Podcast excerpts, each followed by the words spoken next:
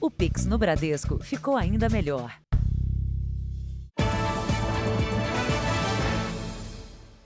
Boa noite. Boa noite. A imprudência somada à pressa tem custado a vida de muitos motociclistas em São Paulo. Quem escapa dos acidentes pode encontrar pelo caminho um outro problema: as multas. A cada ano, 40 mil multas são aplicadas a motociclistas por avançar o farol vermelho. Esta é uma cena comum no trânsito paulistano. Em poucos minutos, com a câmera ligada, flagramos motociclistas a trabalho ou a caminho do serviço avançando o sinal, mesmo em ruas e avenidas de grande movimento.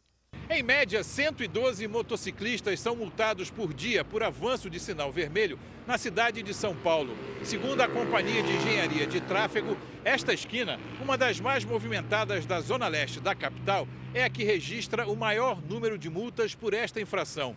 Segundo o levantamento mais recente do IBGE, a cidade de São Paulo tem quase 1 milhão e 100 mil motocicletas. Entre janeiro e agosto deste ano, pouco mais de 27 mil multas foram aplicadas a motociclistas que furaram o sinal.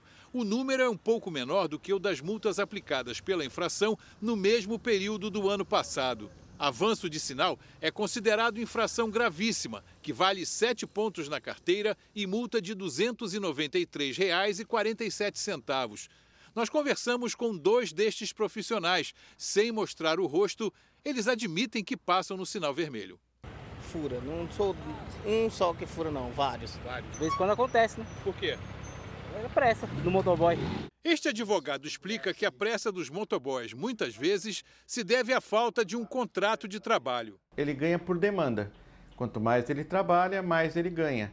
E o trabalho dele é correlacionado com o tempo. Quanto menos tempo ele fizer uma entrega, ele estará desocupado para fazer outras. No Instituto de Ortopedia e Traumatologia do Hospital das Clínicas, em 2022, 60% de todos os pacientes internados foram motociclistas. É um número que tem se mantido nessa estabilidade, o que não é bom, é ruim, porque é um volume muito grande de pacientes internados. O médico afirma ainda que alguns motociclistas vêm e vão.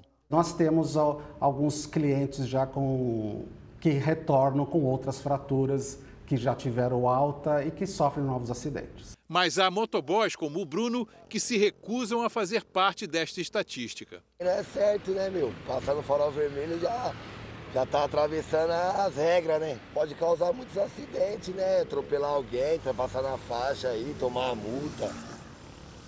Uma das maiores empresas de entrega informou em nota que orienta os motociclistas, oferece cursos de capacitação, seguro e suporte em tempo real. Além disso, diz que não há obrigação dos entregadores em cumprir qualquer tempo de viagem. Foi preso o homem apontado pela polícia como o assassino de uma cabeleireira morta durante o trabalho em São Paulo. O crime pode engrossar a lista de feminicídios no Brasil. Isso porque teria sido encomendado por um ex-namorado da vítima, que está foragido. O homem algemado é Ivan Alisson de Almeida. Ele é apontado pela polícia como o autor dos disparos que mataram a cabeleireira Natália Balduino, de 26 anos, há uma semana. Câmeras de segurança registraram o momento em que o assassino entra no salão na zona leste de São Paulo, atira duas vezes contra a vítima e sai em seguida. Ivan foi preso pela manhã em uma comunidade em Guarulhos, na Grande São Paulo. Ele foi identificado com a ajuda das imagens das câmeras de segurança. Segundo a polícia, ele confessou o crime e disse ter sido contratado pelo ex-namorado da vítima. A polícia já tem um mandado de prisão contra Wesley Lopes da Silva, de 30 anos. Ele é considerado foragido. Depois do fim do relacionamento, há cerca de um mês, ele passou a ameaçar Natália. Chegou a invadir a casa dela. Em depoimento à polícia, Ivan disse que receberia um carro e uma moto de Wesley para matar a cabeleireira. Outras duas pessoas foram levadas para a delegacia e tiveram as prisões preventivas pedidas. Uma delas marcou um serviço com a vítima na hora do crime e teria contato com os outros envolvidos.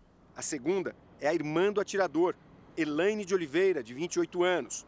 Ela aparece nessas imagens descendo de um carro de aplicativo com uma mochila. A mulher se afasta um pouco. Em seguida, chega o irmão e pega com ela uma pequena bolsa. De acordo com a polícia, a arma do crime estava guardada ali. O homem ainda aparece passando por outra câmera com a bolsa antes do assassinato e depois fugindo do local. Veja agora outros destaques do dia. Congresso aprova alterações no orçamento secreto. Anvisa alerta que pomada para cabelos pode provocar cegueira temporária.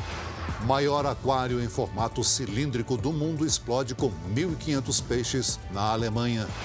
Há dois dias da final da Copa, a seleção da França treina sem cinco jogadores. E na série especial, as irmãs que coletam material reciclável e ainda cuidam de animais abandonados.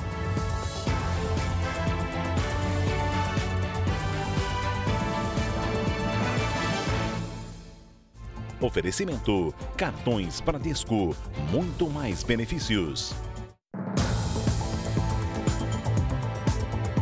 A polícia de Minas Gerais investiga um agente de viagens acusado de vender pacotes de turismo e não entregar o que foi pago. Pelo menos 60 clientes afirmam que foram enganados pelo empresário em todo o país.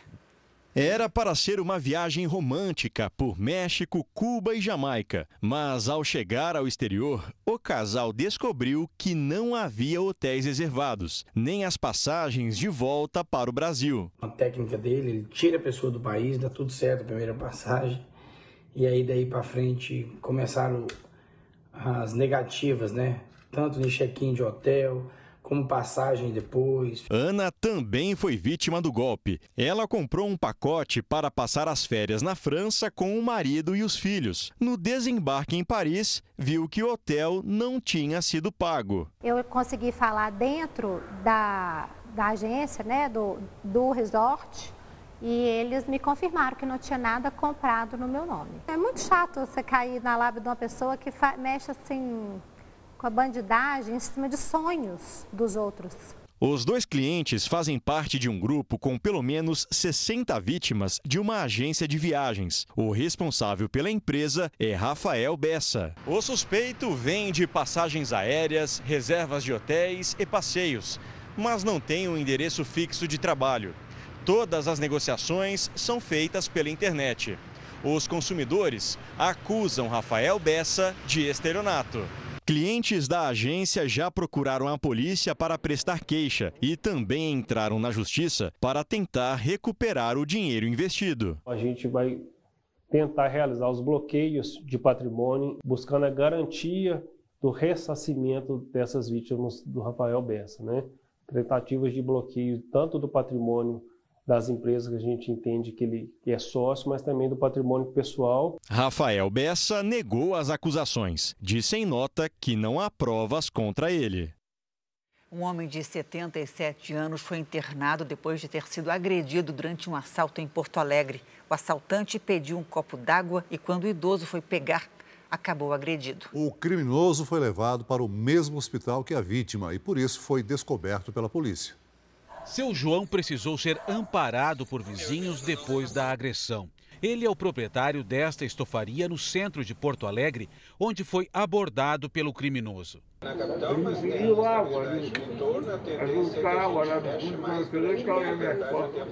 Assim que o criminoso anunciou o assalto, seu João reagiu e foi atacado com um pedaço de madeira. O celular dele e 150 reais em dinheiro foram levados. Um trabalhador que passava pela rua parou para ajudar. Eu escutei alguns gritos de socorro e fui até o local e encontrei ele bastante ferido, né? E o, o marcas de sangue no chão, marcas de luta, assim. O idoso foi trazido para este hospital com vários ferimentos no rosto, nas pernas e nos braços. Curiosamente, o assaltante também precisou de tratamento médico e buscou atendimento no mesmo local. Ele acabou preso pelos policiais que acompanhavam a vítima. E chegou uma senhora dizendo que o ladrão está aqui, o ladrão está aqui. E aí o, o policial militar abordou e depois fizeram o reconhecimento com a vítima, ele foi preso. O criminoso é morador de rua, tem 38 anos e foi detido em flagrante.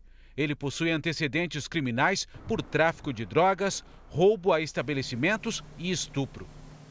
Em Goiás, a polícia apreendeu um arsenal usado por criminosos, principalmente para intimidar policiais. Uma serra foi usada para arrombar o cofre. Dentro dele, a polícia encontrou um arsenal com mais de 50 armas de fogo, entre fuzis, revólveres e pistolas. A maioria não tinha registro e foi trazida de outros países para o Brasil. A operação aconteceu em Morrinhos, cidade a 120 quilômetros da capital, Goiânia. A investigação começou em maio, depois que a casa do delegado do município foi alvo de um atentado. Criminosos abriram fogo contra o muro e a porta da frente. Ninguém ficou ferido, mas os ataques seguiram pela internet, com mensagens ameaçadoras enviadas em redes sociais. O delegado tem uma atuação bastante firme na cidade, né? então acreditamos que tenha sido uma represália com relação à atuação dele. Foram cumpridos 10 mandados judiciais em endereços ligados a integrantes da quadrilha, liderada por dois irmãos. Apenas um deles foi localizado. Polícia! Polícia! Polícia! Alain Araújo Silva foi preso. Carros de luxo e documentos que comprovariam a atuação da quadrilha em diversos crimes também foram apreendidos. A atuação era bastante diversificada no mundo do crime, né? Então, eles, desde a comercialização de armas de fogo, falsificação de documentos e registros que indicam o cometimento de crime de estelionato. O presidente eleito Lula se reuniu hoje com o presidente da Câmara, Arthur Lira. Os dois tentam chegar a um acordo para aprovação da PEC do estouro na semana que vem. Pela manhã, Lula se encontrou com o futuro ministro da Defesa, José Múcio Monteiro, e os futuros comandantes das Forças Armadas. O presidente eleito convidou formalmente os militares para comandar o Exército, a Marinha e a Aeronáutica. Já a expectativa de anúncio de novos ministros nesta sexta-feira esfriou com os entraves envolvendo a PEC do estouro, que está empacada na Câmara dos Deputados. Arthur Lira voltou de Alagoas para conversar com Lula. Na mesa está a negociação de ministérios em troca de apoio no Congresso. Pessoas próximas a Lula afirmam que o presidente eleito voltou atrás e resolveu não anunciar novos ministros, porque, dependendo do acordo com Lira, poderá ter que refazer o desenho da esplanada. Nos bastidores, o PT diz que se a fatura de Lira for muito alta, o melhor será editar uma medida provisória para garantir o pagamento dos 600 reais do Bolsa Família e, assim, tirar a corda do pescoço de Lula. A alternativa, no entanto, é considerada mais arriscada e poderia acarretar em crime de responsabilidade fiscal. Enquanto isso, a base aliada pressiona por cargos. O senador eleito Wellington Dias já estava certo para o planejamento, mas não foi anunciado porque pode ter que ceder a cadeira ao senador eleito Renan Filho. Lula se comprometeu a fazer um ministério com diversidade, mas até agora, dos seis ministros já confirmados, só há uma mulher, Margarete Menezes, na cultura. Os outros são homens. Um dos futuros ministros, Flávio Dino, da Justiça, começou a montar a equipe. E o Congresso Nacional aprovou hoje mudanças nas regras do orçamento secreto ou emendas do relator. Isso põe fim ao sigilo em relação ao nome do parlamentar que fez o pedido dos recursos. A mudança ocorre ao mesmo tempo em que o Supremo Tribunal Federal discute o assunto. 398 deputados e 44 senadores votaram a favor da medida. O texto define que metade dos 19 bilhões de reais previstos para as emendas parlamentares em 2023 seja destinada para as áreas de saúde, educação e assistência social, com divisão proporcional dos recursos. 80% dos recursos vão para as bancadas partidárias, conforme o número de cadeiras dos partidos. 7,5% para indicações da mesa do Senado, outros 7,5% para indicações da mesa da Câmara e 5% para indicações do relator geral e do presidente da Comissão Mista de Orçamento. Pelo texto aprovado, as emendas devem ter o nome do parlamentar que solicitou os recursos. Com a aprovação das mudanças, o Congresso espera que o Supremo julgue como constitucional o orçamento secreto. O julgamento foi interrompido ontem com um placar de 5 a 4 pela inconstitucionalidade. Ainda faltam os votos dos ministros Gilmar Mendes e Ricardo Lewandowski. Hoje, em visita ao Senado, o ministro Ricardo Lewandowski afirmou que a resolução será levada em consideração na retomada do julgamento na próxima segunda-feira. Muito daquilo que estava proposto nesta resolução, eh, de certa maneira, atendia às preocupações que foram ventiladas pelos ministros ao longo do julgamento. Então, nós, eh, segunda-feira, com toda certeza, nos debruçaremos sobre essa resolução que agora foi aprovada, sempre dentro desse sentido importante de diálogo entre os poderes. Caso o Supremo considere as emendas de relator inconstitucionais, a resolução aprovada pelo Congresso perde a validade. A Polícia Federal divulgou imagens das armas apreendidas na operação que investiga manifestações contra o resultado da eleição presidencial. 29 armas e 7 mil munições foram apreendidas, entre elas um fuzil. A Polícia Federal investiga a organização e o financiamento de bloqueios em rodovias e acampamentos em protesto contra o resultado das urnas. Os policiais cumpriram nesta quinta-feira mandados de busca e apreensão em oito estados e no Distrito Federal. Veja a seguir: cinco jogadores da França não treinam há dois dias da final da Copa, porque estão com virose. E veja também: o Mundial de Clubes terá 32 times e será a cada quatro anos.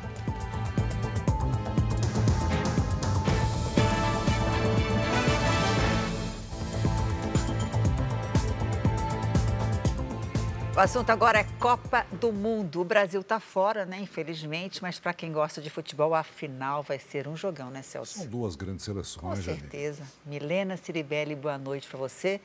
Será uma disputa entre gigantes da bola, né? Duas potências do futebol.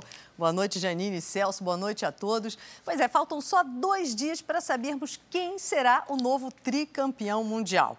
Dois craques absolutos estão na disputa entre França e Argentina, daqueles que marcam a história das Copas. Os dois, Messi e Mbappé, duelam também pela artilharia do campeonato e pelo prêmio de melhor jogador. Quem tem um gênio criando surpresas e maravilhas desde menino, tem tudo ou quase tudo. Quem tem um atacante letal, capaz de combinar força e habilidade, também está mais perto de transformar sonho em realidade. Os dois jogam juntos no Paris Saint-Germain da França, dividem a artilharia com cinco gols e também disputam o prêmio de melhor jogador da Copa. É a França em busca do Tri e o Tri no foco da Argentina. Esta final vai gerar até domingo uma grande expectativa e um dilema: torcer para o nosso maior rival ou apoiar a seleção que mais vezes mandou o Brasil de volta para casa na história dos mundiais.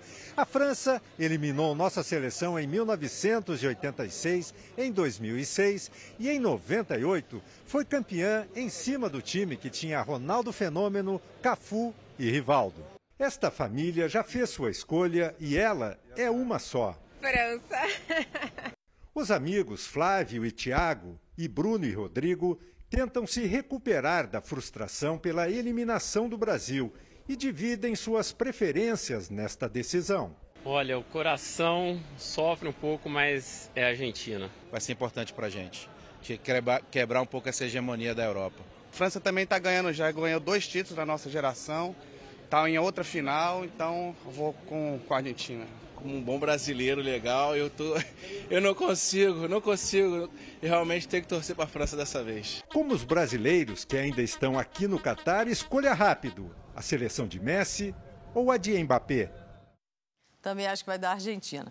Há dois dias da final da Copa, a França treinou sem cinco jogadores. Três deles foram diagnosticados com gripe, dois deles titulares. A Federação Francesa de Futebol não abre muito jogo sobre o estado de saúde dos atletas. Disse apenas que três deles fariam atividades internas. Mas a imprensa francesa divulgou que eles estão afastados por gripe. A organização da Copa não obriga que os atletas façam testes de Covid, mas a equipe médica nega que eles estejam com a doença. Outros dois jogadores treinam separados para tratar lesões querem falar muito da saúde dos jogadores, mas tem uma gripe do camelo naquela região que pode preocupar bastante. Eu não estou querendo atrapalhar a final dessa Copa. A FIFA anunciou hoje que o Mundial de Clubes de 2022 será no Marrocos no ano que vem. Além disso, o campeonato deve passar por mudanças.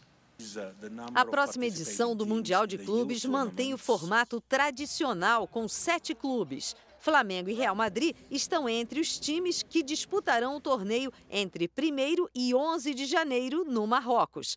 A partir de 2025, o campeonato será disputado de quatro em quatro anos e terá 32 times. A sede ainda não foi definida e nem como vai funcionar a disputa e a classificação.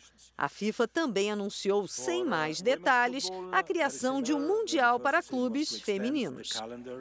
Pelo jeito vai ficar mais difícil conquistar esse título, né? Gente, eu volto amanhã com outras notícias da Copa e você pode saber tudo sobre o Mundial acessando o R7. Janine, Celso. Obrigada, Mi. Bom trabalho amanhã. Obrigado, Mirela. Ainda nesta edição, em São Paulo, pedágios mais caros vão influenciar o valor de fretes e produtos. E a seguir, um alerta da Anvisa: pomada para os cabelos pode provocar cegueira temporária.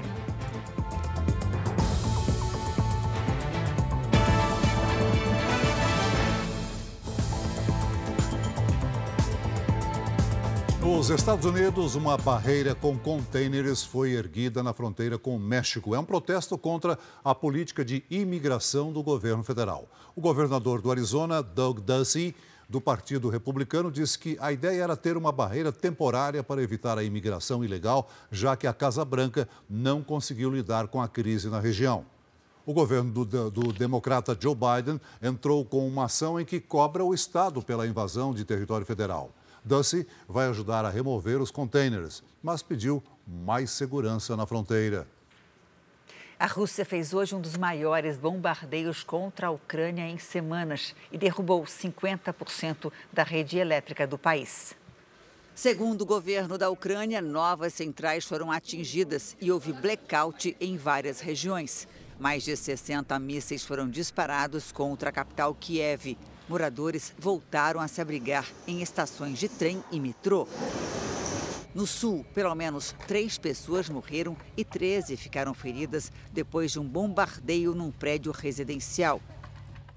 Aqui no Brasil, a Anvisa emitiu um alerta sobre as pomadas para modelar os cabelos. Isso aconteceu depois que casos de cegueira temporária foram registrados. O produto à base de álcool é usado para fazer tranças, inclusive em crianças.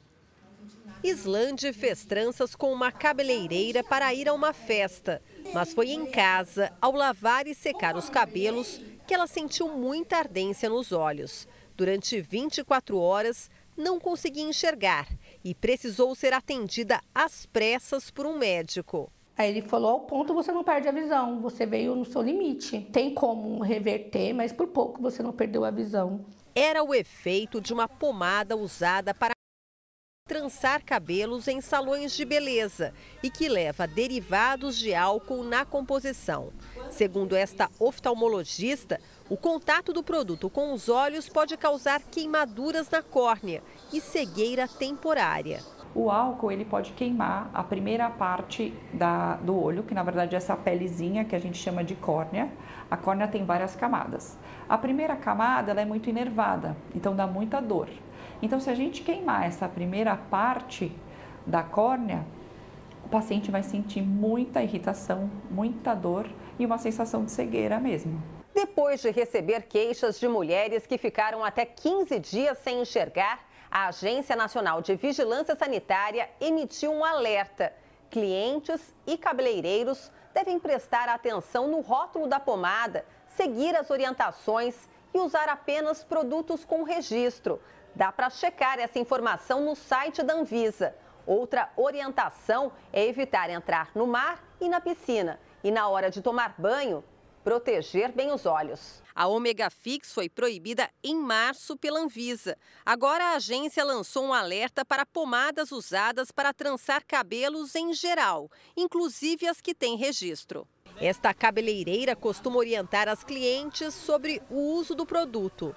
Quando você for lavar o cabelo, você não lava primeiro com a cabeça da nuca para frente para não cair água nos olhos, que possa ter uma química, qualquer tipo de química que tenha, para não irritar os seus olhos.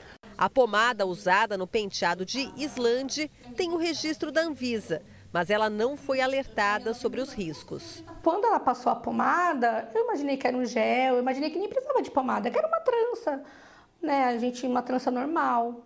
E hoje eu vi que não, né? Que é gravíssimo, né? A polícia de São Paulo libertou um homem que foi sequestrado depois de ser atraído para um falso encontro marcado por um aplicativo de relacionamentos. Os agentes da Polícia Civil encontraram a vítima em uma comunidade na zona norte da capital paulista. O homem estava com as mãos e os pés amarrados. Um suspeito foi preso em flagrante.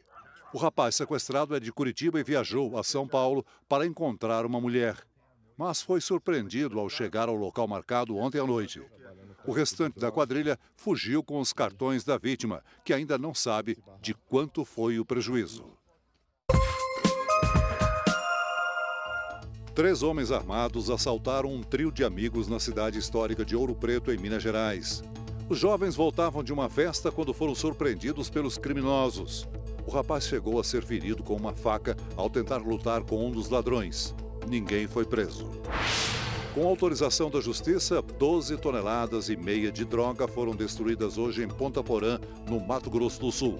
São carregamentos de maconha e cocaína que saíram do Paraguai pela fronteira com o Brasil e que iam aos maiores centros urbanos do país. Até a próxima quarta-feira será lançado da base de Alcântara, no litoral do Maranhão, o primeiro foguete produzido pela empresa sul-coreana InnoSpace. O lançamento marca o início da parceria público-privada entre o Brasil e a Coreia. O foguete é um pequeno lançador de satélites. Ele não é tripulado. Um boato levou centenas de pessoas a tentar invadir a casa de uma família no Rio de Janeiro. A situação só foi contornada com a chegada da polícia. Pedro Paulo Filho, boa noite aí para você. O que foi que aconteceu?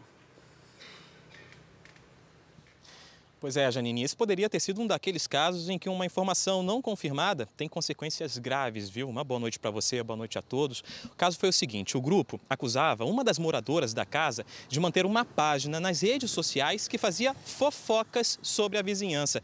Revoltados, os vizinhos tentaram entrar à força na casa dela. O tumulto só terminou quando várias equipes da Polícia Militar chegaram para reforçar a segurança no local. E um detalhe: a jovem acusada nega ter envolvimento com a página de fofocas na internet e registrou um boletim de ocorrência. Só que não parou por aí. Pouco depois, uma outra mulher que também mora no bairro procurou a polícia, afirmando ter recebido ameaças no telefone por causa da mesma acusação. Janine e Celso. Obrigada, Pedro Paulo. A reserva do Taim, no Rio Grande do Sul, está em chamas há quatro dias. O fogo se espalhou por 12% da estação ecológica que abriga centenas de animais, alguns ameaçados de extinção. Paloma Poeta, boa noite para você. O que, que provocou esse incêndio? Foi um raio que caiu na vegetação na segunda-feira, Janine. Boa noite a você, ao Celso e a todos. O raio caiu perto da BR-471, em Santa Vitória do Palmar. A estimativa é que os agentes levem mais alguns dias para conter as chamas. Mas o caso é visto como pontual. O número de queimadas no Rio Grande do Sul diminuiu 33% em comparação com o ano passado. Mas há outros estados com um aumento no número de queimadas e de focos de incêndio. O primeiro é o Pará, depois o Mato Grosso e em terceiro o Amazonas. A chuva, claro, pode ajudar. Vamos ver como fica o tempo amanhã pelo país? Os mapas mostram um corredor de umidade de norte a sudeste, baixa pressão próxima ao centro-oeste e uma frente fria na altura de São Paulo. Consequência disso, alerta para tempestades no Espírito Santo, Minas Gerais e Goiás, da Bahia ao Maranhão, no Tocantins, no Acre e entre o Pará e o Amazonas. Atenção, há risco para queda de granizo em Mato Grosso do Sul. O volume de chuva previsto pode causar alagamentos. Nas áreas claras do mapa, tempo firme. Isso inclui as capitais Porto Alegre, Aracaju e Maceió. Em Curitiba, vem mais friozinho, mínima de 15 e máxima de apenas 21 graus. No Rio de Janeiro, faz entre 20 e 28. E em Goiânia, vai de 21 a 28 graus. Em São Paulo, teremos sol e tempo nublado na manhã de sábado. E chuva a partir da tarde. De domingo em diante, essa chuva pode vir a qualquer hora do dia. E as temperaturas vão cair. Na terça, a máxima tem cara de mínima, 22 graus. Tempo delivery para o Anderson de Vila Velha, Espírito Santo. Claro, vamos para lá. Oi, Anderson. Olha, pode dar praia no sábado pela manhã, que é quando o sol aparece, porque à tarde tem previsão para pancadas de chuva. E atenção, entre o domingo e a segunda-feira pode haver transtornos como alagamentos. Participe também do nosso Tempo Delivery. Mande seu pedido pelas redes sociais com a hashtag Você no JR. Janine, Celso, bom fim de semana para vocês. Obrigada, bom trabalho para você amanhã. Para você também, Paloma. A seguir, um aquário gigante com 1.500 peixes explode na Alemanha. E veja também a história das irmãs que coletam recicláveis e ainda cuidam de animais abandonados.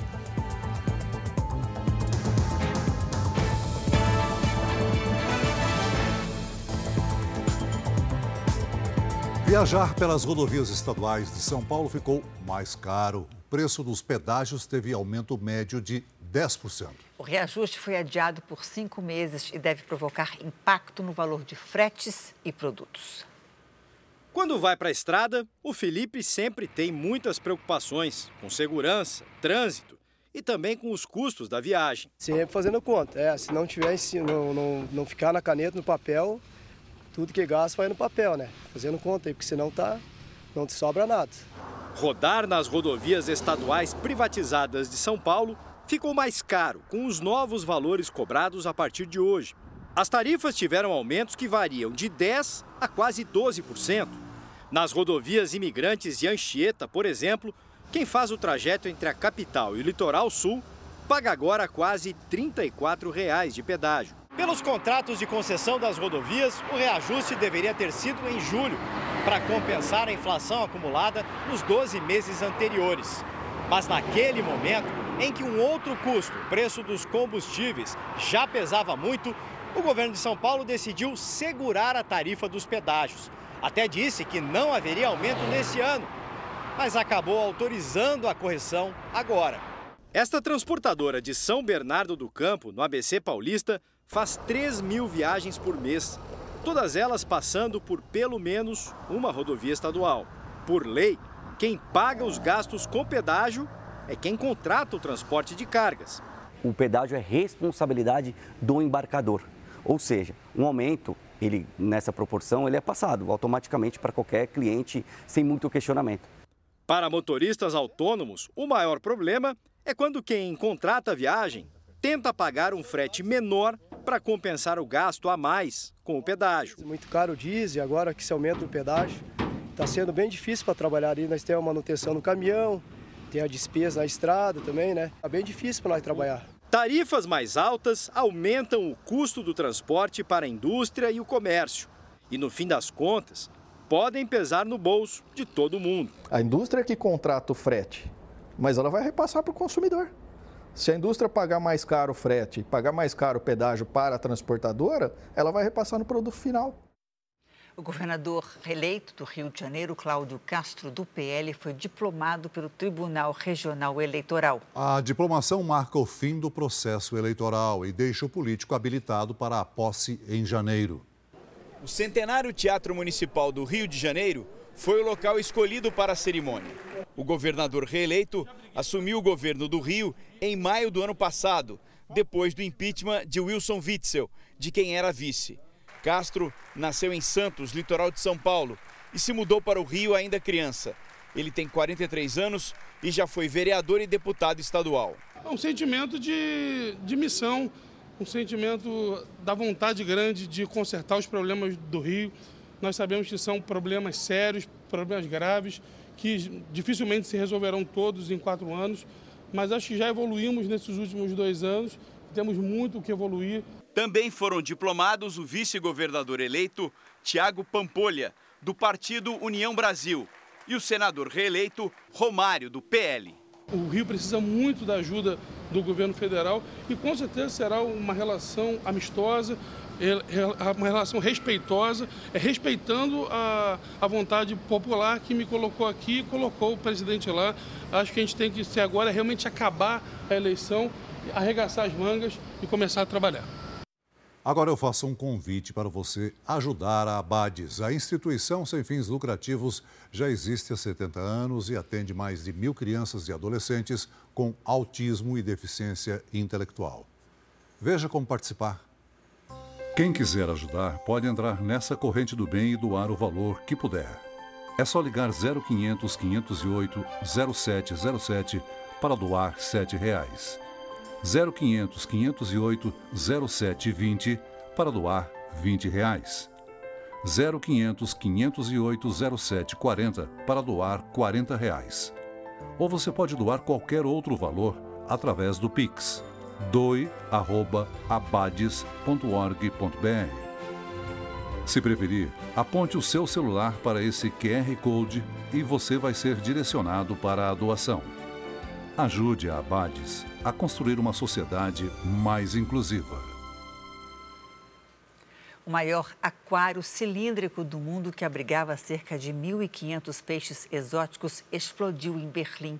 Partes da estrutura e mais de um milhão de litros de água se espalharam por uma rua da capital alemã. O aquário tinha quase 16 metros de altura e ficava na recepção de um hotel. Mais de 100 bombeiros foram encaminhados ao complexo, que abriga também um museu, lojas e restaurantes. Segundo a polícia, duas pessoas ficaram feridas por estilhaços. Testemunhas dizem que a explosão parecia um terremoto. Equipes de resgate demoraram para acessar a área por causa da quantidade de destroços. A causa da explosão está sendo investigada. A suspeita é que as baixas temperaturas tenham provocado rachaduras no vidro que se partiu com violência por conta da pressão da água. Segundo a administração do aquário, a maioria dos peixes morreu. O aquário abrigava mais de 100 espécies. Um estudo do Centro de Controle e Prevenção de Doenças dos Estados Unidos revela que as mortes por overdose entre adolescentes dobraram entre 2019 e 2021. O aumento pode estar relacionado a um opioide sintético 50 vezes mais potente que a heroína. Só em 2021 foram, em média, 68 óbitos por mês nessa faixa etária. Na comparação com o ano de 2020, o número mais do que dobrou.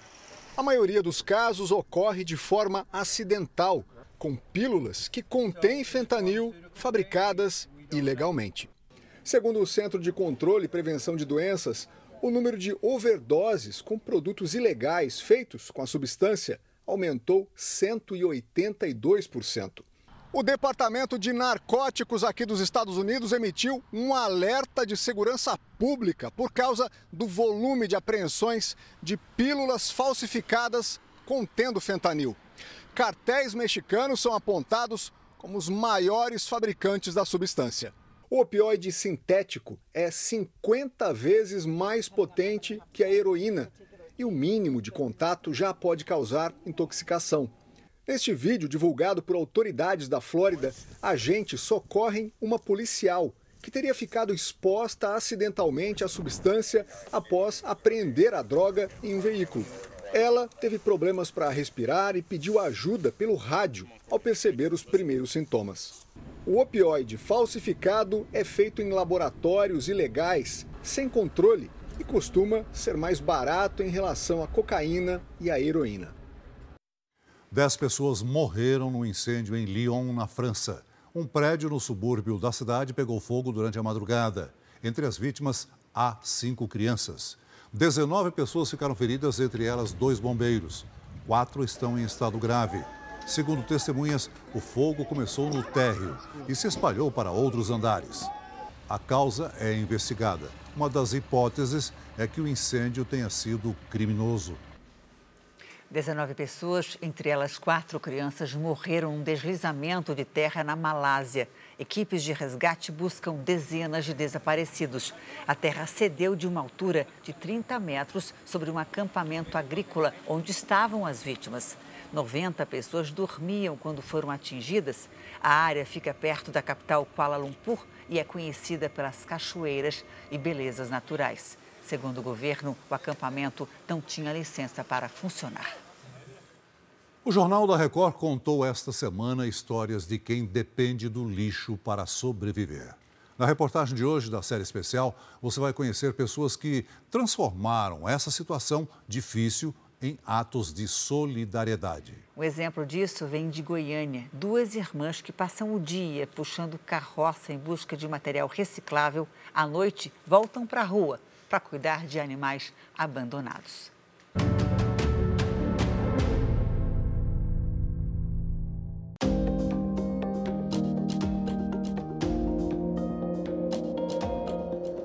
vasculhar o lixo, coletar e dividir o que nem tem, ir em busca de doações, economizar nas próprias refeições para alimentar os bichos da rua.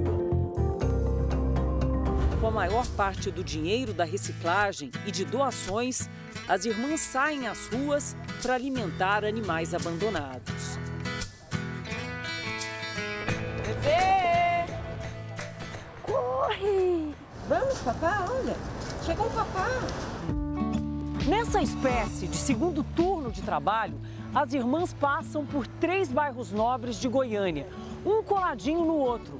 E a cada esquina como essa, são três, quatro, até cinco potinhos como esse de alimentos. No fim da jornada, mais de 10 quilômetros de caminhada. E aí, no fim da noite, são pelo menos 150 paradas como essa. Já mestrou eles pela voz, é bebê, aí no outro ponto é pretinho, aí eles vêm tudo, para evitar maltratos. É porque sempre a gente via um, um cachorrinho, um gatinho solto na rua. A gente saía correndo com a vasilha de água e comida já para colocar para ele. Aí vai aumentando, um vai surgindo, o outro vai convidando o outro e vai só aumentando.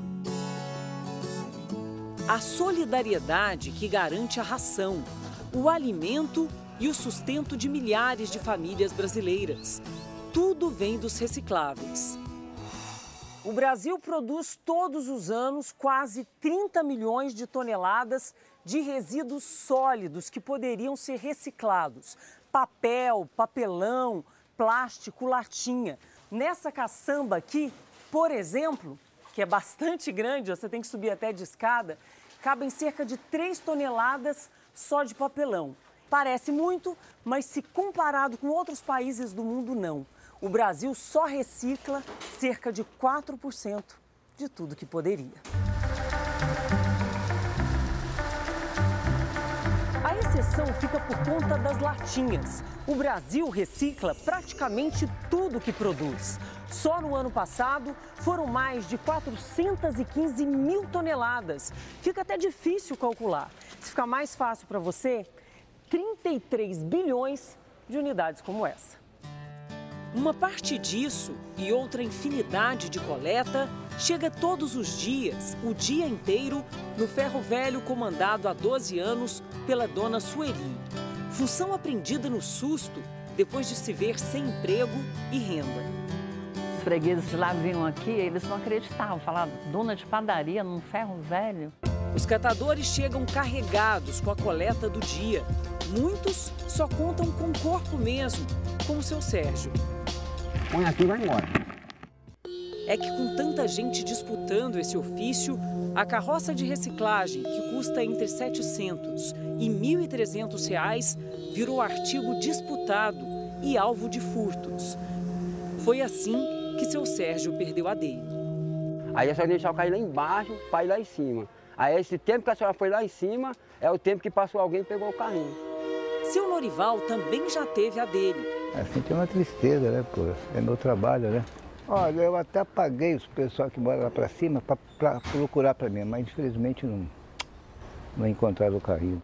Mas graças a uma invenção de Dona Sueli, seu Norival e outros catadores da região podem pilotar uma carrocinha diferente, sem ter que pagar pela locação Normalmente, o aluguel engole mais da metade do lucro com o dia intenso de trabalho, pesado centavo a centavo. Ajuda, né? A livrar, né? Para quem precisa estar tá aí correndo para levar o seu pão cada dia. Entre a infinidade de objetos que chegam por aqui, Dona Sueli percebeu a quantidade de geladeiras velhas, que na prática ocupavam espaço demais e valiam muito pouco virava um entulho. Então veio a ideia, com a ajuda de um serralheiro, um eixo de ferro e rodas de moto ou carro, as geladeiras ocas foram virando uma frota de carrinhos. Ela é mais prática, que ela é estreita, né? E cabe muita coisa, eles trazem bastante peso nela. Entre tantas geladeiras ambulantes está o xodó do seu Norival. Batizada de Fênix, tem sido uma mão na roda. Todo dia sai vazia e volta carregada. Do que olhando assim, para os mais desavisados, parece apenas um punhado de entulho, um monte de lixo. Às vezes as pessoas confundem a gente como trabalhador, como marginal. Essa é a verdade. Ela não sabe da nossa vida e nem da nossa história. E antes de encerrar a edição de hoje, um cãozinho que viralizou na internet depois de rasgar um saco de ração e comer quase tudo sozinho. Foi tanta comida que o cãozinho ficou até com a barriga inchada. O tutor mostrou o resultado nas redes sociais e logo o vídeo conseguiu milhões de visualizações. O animal se chama Beethoven e tem dois meses e meio de vida. Um veterinário avaliou o cachorro e disse que ele não corre riscos, apesar de ter comido tanta ração em poucas horas. Guloso, hein? Imagina quando o Beethoven crescer, ficar daquele tamanho. O Jornal da Record termina aqui. A edição de hoje na íntegra e também a nossa versão em podcast estão no Play Plus e em todas as nossas plataformas digitais. E a meia-noite e meia tem mais Jornal da Record, fica agora com a novela Jesus. Boa noite para você. Boa noite.